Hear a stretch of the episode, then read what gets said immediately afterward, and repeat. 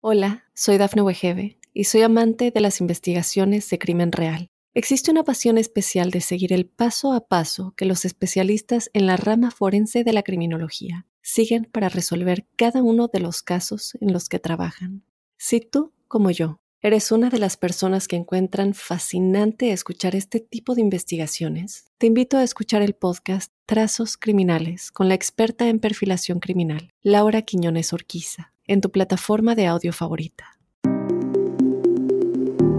Probablemente sabes leer una etiqueta nutricional, pero ¿sabes interpretarla? Hoy te pongo a prueba y te traigo el desglose de 7 artimañas que hay detrás del etiquetado.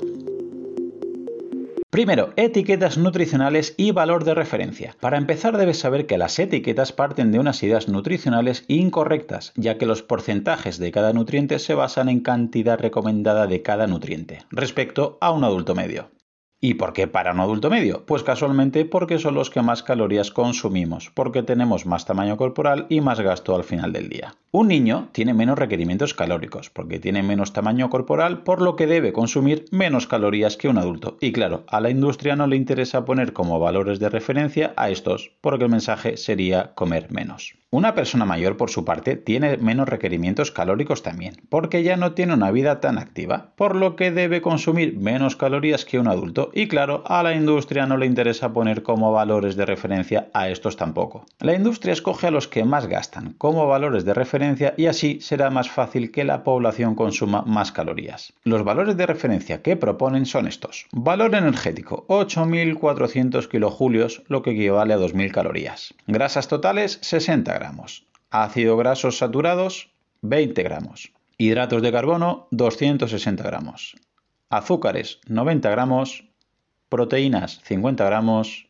Y sal, 6 gramos. Así que de primeras ya sabes que esos valores son la referencia. Por eso puedes ver al lado de esta columna otra segunda columna que indica valor porcentual de la ingesta diaria recomendada. Y quizás veas que pone que lleva un 30% de calorías, que quizás parezca poco, pero eso significa que lleva un 30% de la cantidad diaria recomendada para un adulto medio que debería ingerir en 24 horas, no cualquier persona en un solo producto. Por otro lado, solo dicen cantidad, no calidad, así que si tú tomas los hidratos de carbono de helados, puedes alcanzarlos de la misma manera que de frutas, porque se reducen a lo mismo, gramos de hidratos de carbono. Pero como imagino entenderás, no tiene mucha lógica, ¿verdad?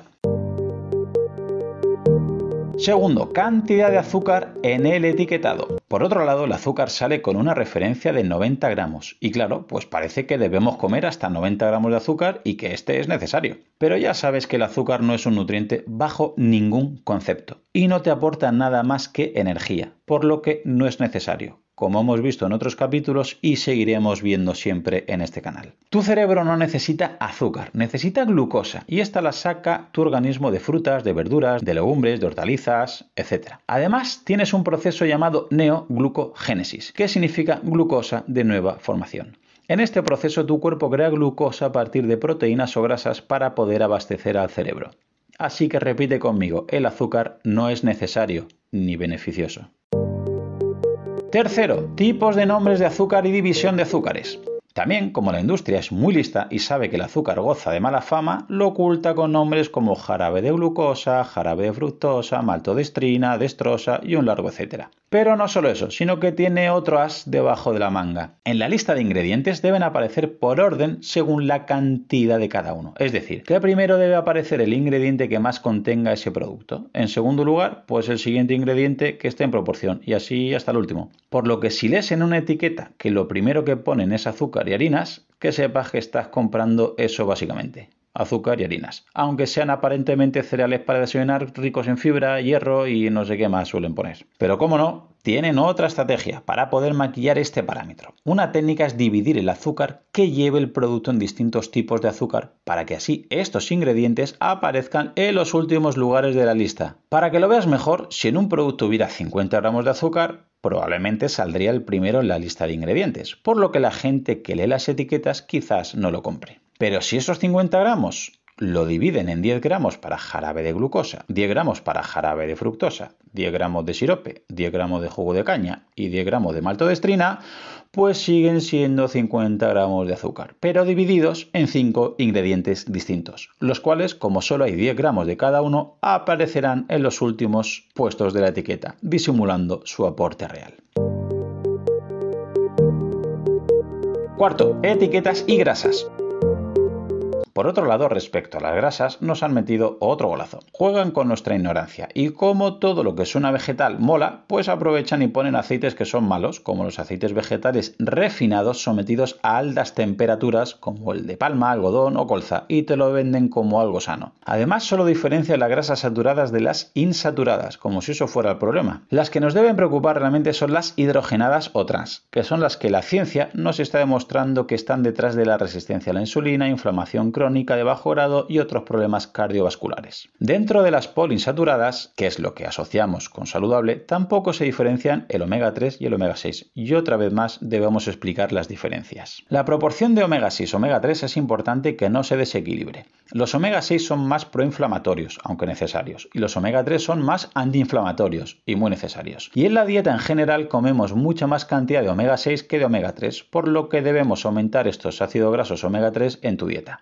Realmente los omega 6 presentes de manera natural en semillas, como por ejemplo las semillas de girasol, no son perjudiciales en sí mismas. El problema es que cuando las convierten en aceite las tienen que someter a altísimas temperaturas, por lo que ese omega 6 ya no es natural ni beneficioso. Quinto, tamaño de porciones. La cantidad por porción es un dato que me hace muchísima gracia. Se refiere al tamaño de cada porción. ¿Pero esto quién lo define? Pues claro, el propio fabricante, dando una recomendación de lo que debería ser una ración de su propio producto. Por ejemplo, es muy gracioso que las botellas de refrescos de marcas conocidas, en su versión de, por ejemplo, 500 mililitros, sus fabricantes te indiquen que el tamaño de porción debería ser de 200 mililitros. Pero todos sabemos que la botella, si la abres, te la tomas. No mides la porción que te recomienda el fabricante. ¿Y por qué hacen eso? Pues porque no te ponen el azúcar que lleva esa botella de 500 mililitros te ponen la cantidad de azúcar que llevaría esa porción que ellos te recomiendan de 200 mililitros, pero que no te vas a tomar. Así que tú quizás piensas que estás tomando 20 gramos porque es lo que pone en la columna de 200 mililitros, pero si te tomas la botella superas los 50 gramos de azúcar. Es esto, grasas trans que tienden a cero en el tamaño de la porción.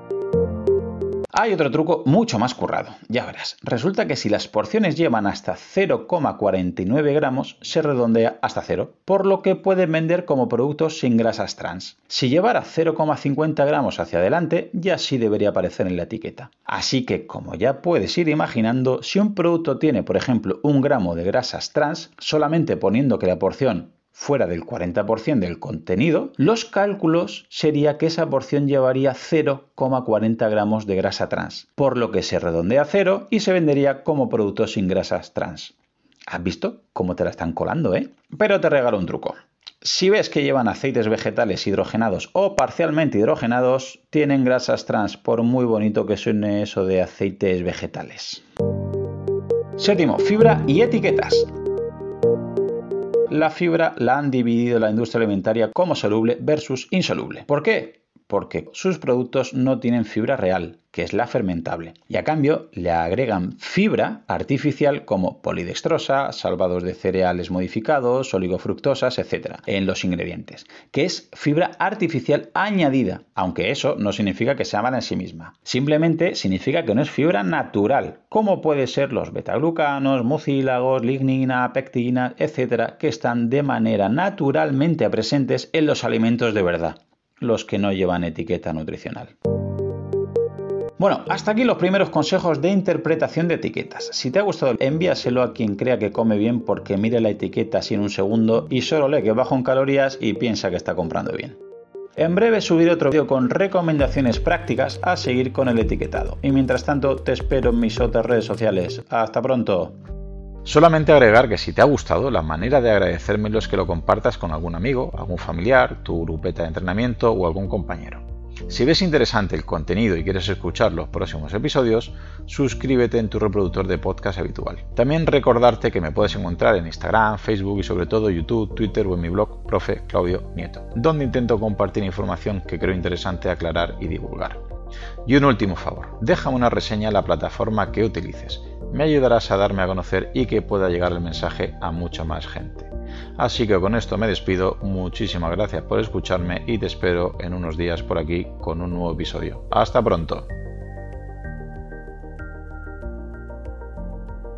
Hola, soy Dafne Wegebe y soy amante de las investigaciones de crimen real. Existe una pasión especial de seguir el paso a paso que los especialistas en la rama forense de la criminología siguen para resolver cada uno de los casos en los que trabajan.